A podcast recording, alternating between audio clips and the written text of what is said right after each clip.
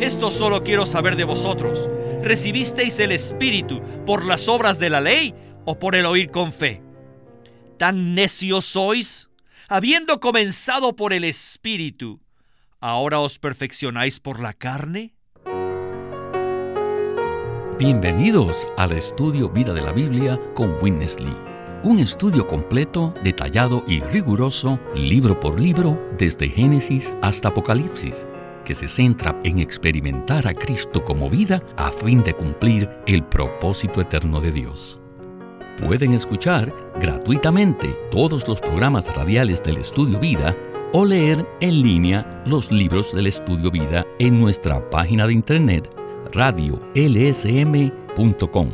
Una vez más, radiolsm.com.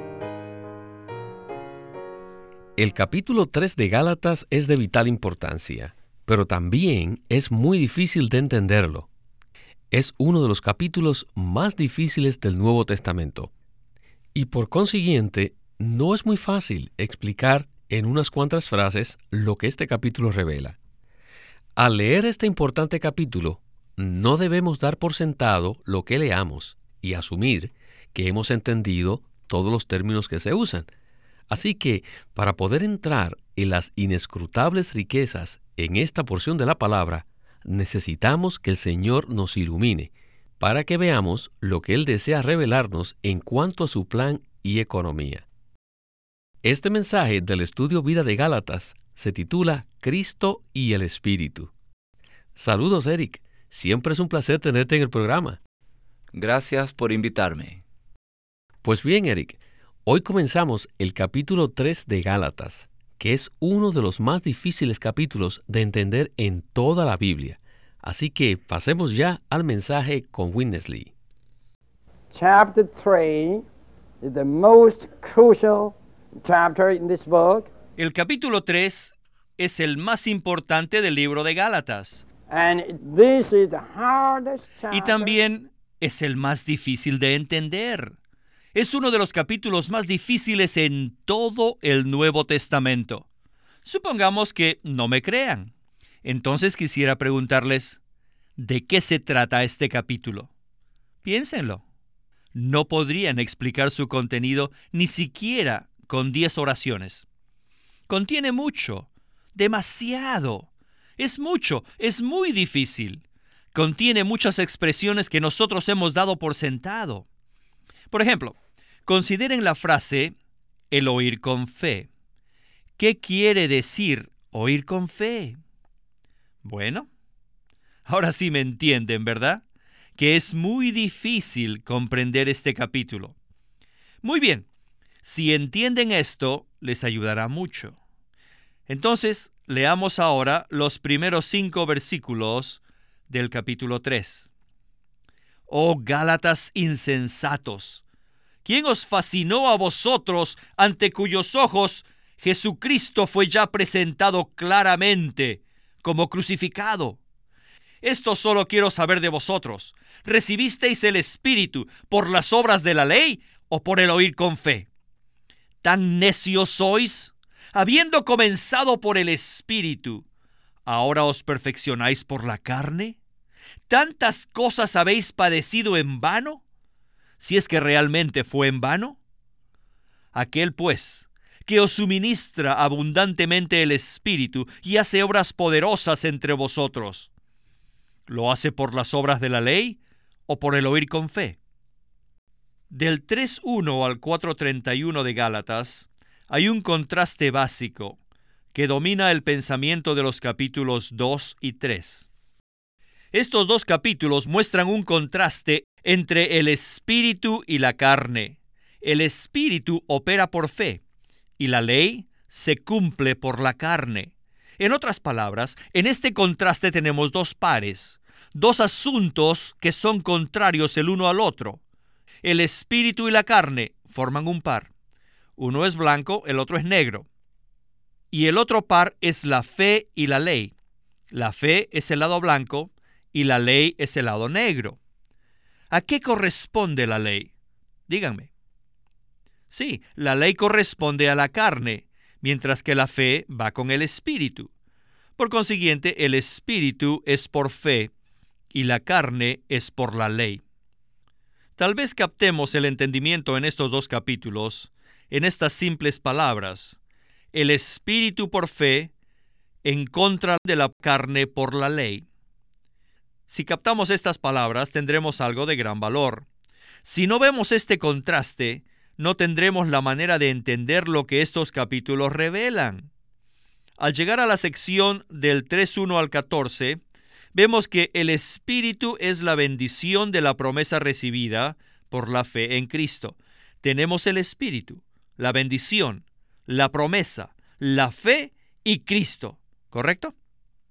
El Espíritu es la bendición y la bendición proviene de la promesa y la promesa es por fe y la fe está en Cristo. ¿Comprenden todo esto? ¿Por qué es el Espíritu la bendición? ¿Y qué significa que la bendición proviene de la promesa? ¿Cuál promesa? ¿Qué significa que la promesa sea por fe? ¿Y de dónde proviene la fe? La fe está en Cristo. En el capítulo 3 del 1 al 5, Pablo se refiere al Espíritu tres veces. En el versículo 3, Pablo pregunta, habiendo comenzado por el Espíritu, ahora os perfeccionáis por la carne? El versículo 5 dice, aquel pues que os suministra abundantemente el Espíritu y hace obras poderosas entre vosotros, ¿lo hace por las obras de la ley o por el oír con fe? Él nos suministra el Espíritu y ustedes lo recibieron. Pero, ¿qué es el oír con fe? El versículo 2 dice, ¿recibisteis el Espíritu por las obras de la ley o por el oír con fe? Dios nos está suministrando el Espíritu, pero ¿cómo? ¿Por las obras de la ley o por el oír con fe? En estos versículos, el punto crucial es el oír con fe. Y este mismo punto es el que casi muchos cristianos pasan por alto a leer este libro de Gálatas hoy en día. Lo leen y lo dan por sentado, sin averiguar o ni siquiera preguntar qué es el oír con fe. Eric, este capítulo contiene varios puntos que necesitamos considerar. Por ejemplo, el contraste entre la carne que es por la ley y el espíritu por fe. Luego, tenemos la promesa que Dios le dio a Abraham, que es el Espíritu. Sin embargo, aún hay otro punto que fácilmente podríamos pasar por alto, y es el oír con fe. ¿Nos podría usted decir qué significa el oír con fe? El asunto de oír con fe es muy crucial. Pablo menciona el oír con fe relacionado a dos cosas. Con el recibir del Espíritu, en el versículo 2, y con el suministro del Espíritu por parte de Dios en el versículo 5. Tanto recibir el Espíritu, así como recibir el suministro del Espíritu, están relacionados al oír con fe. Hablando en términos doctrinales, el oír con fe aquí es de mayor importancia que el Espíritu, porque el punto de Pablo es el contraste entre las obras de la ley y el oír con fe. Aunque el oír con fe es de vital importancia, es desatendido por muchos de los que leen el libro de Gálatas, ya porque ignoran el asunto o porque lo dan por sentado. Raramente alguien busca saber qué significa en realidad el oír con fe. Veamos ahora el contraste entre las obras de la ley y el oír con fe. La ley está relacionada con la carne y depende de los esfuerzos de la carne, la misma carne que es la expresión del yo. En contraste, la fe está relacionada con el Espíritu y confía en la operación del Espíritu, el mismo Espíritu que es Cristo, hecho real para nosotros. El Nuevo Testamento revela que debemos recibir el Espíritu por el oír con fe, lo cual produce vida y gloria. Por tanto, debemos valorar el oír con fe y no las obras de la ley. Es por el oír con fe que recibimos el Espíritu, para así recibir la bendición del Evangelio prometida por Dios. Querido radioyente, ¿busca usted la salvación por medio de sus obras? ¿Confía usted en que es salvo porque va a la iglesia? ¿O porque usted es bueno y hace obras de caridad? Todas esas actividades son obras de la ley y Dios no puede justificarlo en base a eso. La salvación se recibe por fe. Somos justificados por fe y no por obras. Cristo ya murió por nuestros pecados. Lo único que tenemos que hacer es recibirlo. Cristo ya lo hizo todo. Ahora solo debo creer en Él y recibirlo. Ahora mismo, abra usted su corazón y ore conmigo para recibir la vida eterna. Señor Jesús, gracias que moriste en la cruz por mis pecados. Confieso que soy un pecador y me arrepiento. Señor Jesús, perdona mis pecados. Señor Jesús, lávame con tu preciosa sangre. Señor Jesús, te recibo. No confío en mis obras. Ahora mismo te recibo como vida eterna. Gracias, Señor Jesús. Amén. Juan capítulo 1, versículo 12 dice, Mas a todos los que le recibieron, a los que creen en su nombre, les dio potestad de ser hechos hijos de Dios si usted ha creído en Cristo y le ha recibido, usted ahora es un hijo de Dios que tiene vida eterna en Cristo. La ley era el medio por el cual Dios se relacionaba con el hombre en el Antiguo Testamento. Pero la fe ha reemplazado la ley y ahora la fe es el principio según el cual Dios trata con el hombre en el Nuevo Testamento. La fe es nuestra acción de creer en Cristo y tomamos su persona y su obra redentora como el objeto de nuestra fe. Esta fe caracteriza a los que creen en Cristo y los distingue de los que guardan la ley haciendo obras. Cierto, porque la ley del Antiguo Testamento pone énfasis en la letra y en las ordenanzas, mientras que la fe del Nuevo Testamento pone énfasis en el espíritu y en la vida.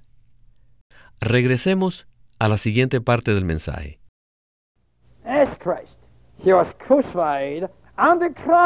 Fue Cristo el que fue crucificado en la cruz. Pero en su resurrección, como el Espíritu entró en los creyentes para redimirlos por medio de la cruz. Él era Cristo, pero para entrar en los creyentes a fin de impartirle su vida, Él es el Espíritu. Esto no quiere decir que aquel que murió en la cruz es distinto de aquel que entra en nosotros. No, no, no. El que murió en la cruz es el mismo que entró en nosotros como nuestra vida.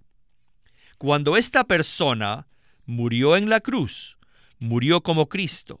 Pero cuando entra en nosotros para ser nuestra vida, Él es el Espíritu. En la revelación de la economía de Dios, en los primeros dos capítulos de Gálatas se le da énfasis a Cristo, pero en nuestra experiencia de vida, tal como se presenta en los últimos cuatro capítulos de Gálatas, se pone énfasis en el Espíritu. A fin de ser vida para los creyentes, Cristo es el Espíritu. Para nuestra redención, Él es Cristo pero para ser nuestra vida, Él es el Espíritu. Los creyentes recibimos el Espíritu no por las obras de la ley, sino por el oír con fe. Este Espíritu que recibimos es un Espíritu todo inclusivo y vivificante, y esta es la bendición que incluye todo, y es la bendición máxima del Evangelio. De manera que creemos en Cristo y recibimos el Espíritu. ¿Por qué? Miren, Cuando creemos, Él entra en nosotros. El que logró la redención, o sea, Cristo, el que fue crucificado y resucitado, es a quien creemos. Así que al creer en Él, instantáneamente recibimos el Espíritu. ¿Por qué? Debido a que cuando el Cristo crucificado y resucitado entra en nosotros, Él es el Espíritu.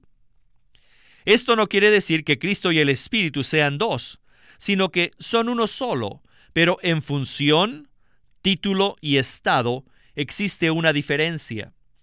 En la función de lograr la redención, su título y posición era Cristo. En su función de impartir vida, su título y posición es el Espíritu. Muchas personas importantes tienen varios títulos y varias posiciones. Cristo, como la persona más importante, tiene muchos títulos y muchas posiciones o muchos cargos. Para lograr la redención, lo hizo con el título y el cargo de Cristo. Después de su crucifixión y resurrección, ahora Él viene a nosotros y entra en nosotros para hacer nuestra vida. Pero para poder ser esta vida en nosotros, Él es el Espíritu. O sea que tiene el título y el cargo del Espíritu. Aleluya. Cristo y el Espíritu son uno solo, con diferentes funciones, títulos y cargos. Pues bien, Eric, qué interesante fue esta mención de Cristo y el Espíritu, que son uno solo con diferentes títulos, estados y funciones. En este sentido, concerniente a la Trinidad, ¿son Cristo y el Espíritu dos personas separadas? ¿Qué nos puede usted decir de esto? No, Cristo y el Espíritu no son dos personas separadas la Biblia afirma que solo hay un Dios. Primera de Corintios 8:4. Pero Él es triuno, según Mateo 28:19. Esto es un misterio. Y no es posible separar a las tres personas del Dios triuno. Para entender este asunto necesitamos leer en Juan 14 la respuesta del Señor a la pregunta de Felipe, cuando le dijo, Señor, muéstranos el Padre y nos basta. El Señor contestó, ¿Tanto tiempo hace que estoy con vosotros y no me has conocido, Felipe? El que me ha visto a mí, ha visto al Padre. ¿Cómo pues dices tú, muéstranos al Padre? ¿No crees que yo estoy en el Padre y el Padre en mí? Las palabras que yo os hablo, no las hablo por mi propia cuenta sino que el Padre que mora en mí, Él hace las obras. La palabra del Señor claramente indica que el Padre y el Hijo no son dos personas separadas. Por el contrario, el Padre está en el Hijo y el Hijo está en el Padre. No es posible separarlos. Además, el Hijo fue enviado con el Padre. Por una parte, el Hijo fue enviado desde el Padre. Por otro, Él siempre estaba con el Padre. En realidad, el Hijo nunca dejó al Padre, ni tampoco el Padre se separó del Hijo. Por lo tanto, el Señor dijo, Creedme que yo estoy en el Padre, y el Padre está en mí. Juan 14, 11. Este principio tocante a la relación que existe entre Cristo el Hijo y el Padre, también se aplica a la relación entre Cristo y el Espíritu.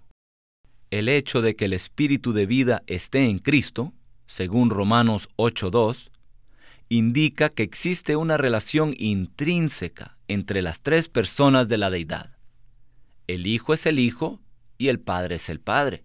Sin embargo, el Padre está en el Hijo y el Hijo está en el Padre. Del mismo modo, el Hijo es el Hijo y el Espíritu es el Espíritu. Sin embargo, el Espíritu está en el Hijo. Esto indica que no es posible separar a las tres personas del Dios triuno. Sí existe distinción, pero no separación. Los cristianos adoramos al único Dios, al Dios triuno, el Padre, el Hijo y el Espíritu. ¿Y hay acaso alguna otra escritura que pueda mostrarnos este mismo principio? Sí, otra indicación de esta verdad se encuentra en Romanos capítulo 8, versículos 9 y 10. En estos versículos Pablo dice, Mas vosotros no estáis en la carne, sino en el Espíritu, si es que el Espíritu de Dios mora en vosotros.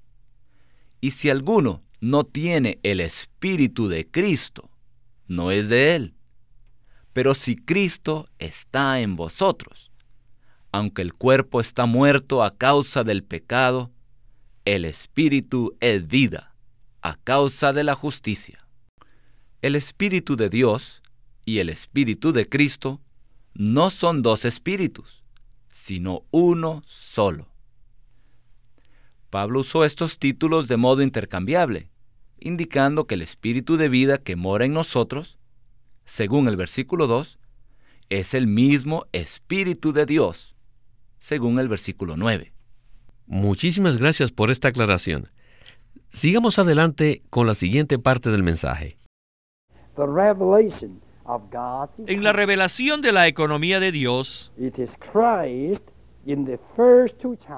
en los dos primeros capítulos de Gálatas, se da énfasis a Cristo, porque en esos capítulos no se revela nuestra experiencia.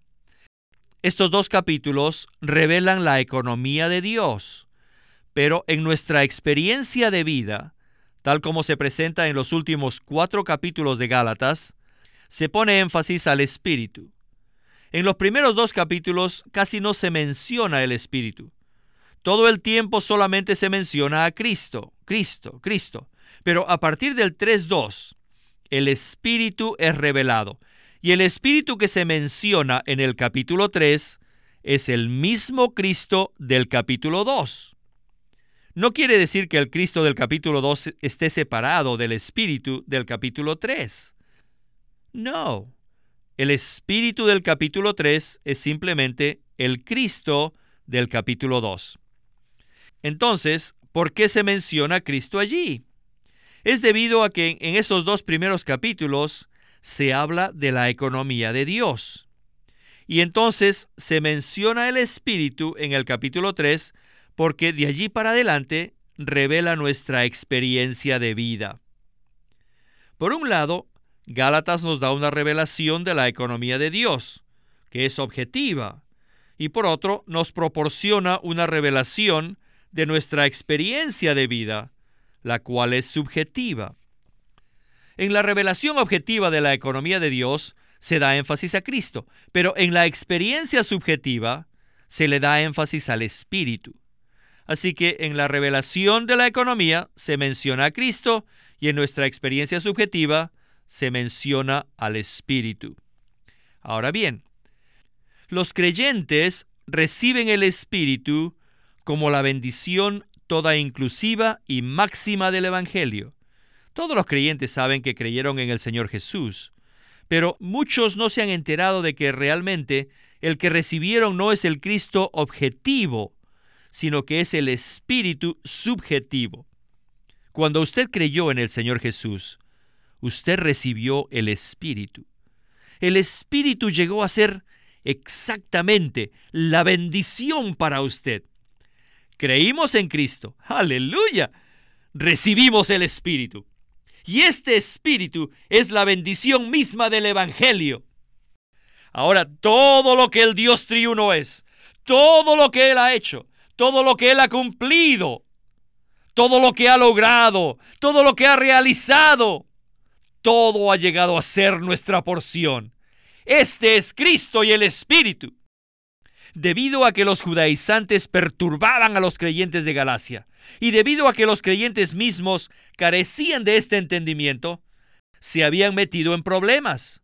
Por eso el apóstol Pablo tuvo la carga de escribir esta epístola y especialmente mencionó estos asuntos en el capítulo 3 para dejar muy claro a todos los creyentes a Cristo y el Espíritu. Cada creyente debe ver esto con claridad que Cristo y el Espíritu son uno solo. Esta unidad es un misterio para nosotros, pero lo podemos disfrutar. Gloria al Señor. Qué maravilloso es que creímos en Cristo, pero recibimos el Espíritu. En los primeros dos capítulos de Gálatas se menciona a Cristo, pero a partir del capítulo 3 hay un cambio. Se le da énfasis al Espíritu. ¿Nos podría usted decir por qué hay este cambio? Y además, ¿qué es lo que Pablo realmente quería decirles a los Gálatas? Para comprender este cambio de énfasis de Cristo al Espíritu, necesitamos ver que cuando creímos en el Señor Jesús, ocurrió una unión orgánica con Él. En el momento de nuestra conversión, se llevó a cabo una maravillosa unión orgánica entre nosotros y el Señor Jesús. Cristo y sus creyentes son uno en la vida divina. Debido a que muchos cristianos ignoran este hecho, el de la unión orgánica con Cristo, ellos no disfrutan al Espíritu como la bendición del Evangelio. En vez de disfrutar esta bendición del Espíritu, muchos cristianos están distraídos hoy con regulaciones, doctrinas o estudios bíblicos en letras muertas, así como los Gálatas estaban distraídos por la ley. Por consiguiente, es de vital importancia que veamos que cuando creímos en el Señor Jesús, recibimos el Espíritu, quien es la bendición del Evangelio. Muchísimas gracias, Eric, por estos comentarios. Esperamos que nos vuelva a visitar muy pronto. Aleluya, por tal Dios triuno maravilloso que mora en nosotros.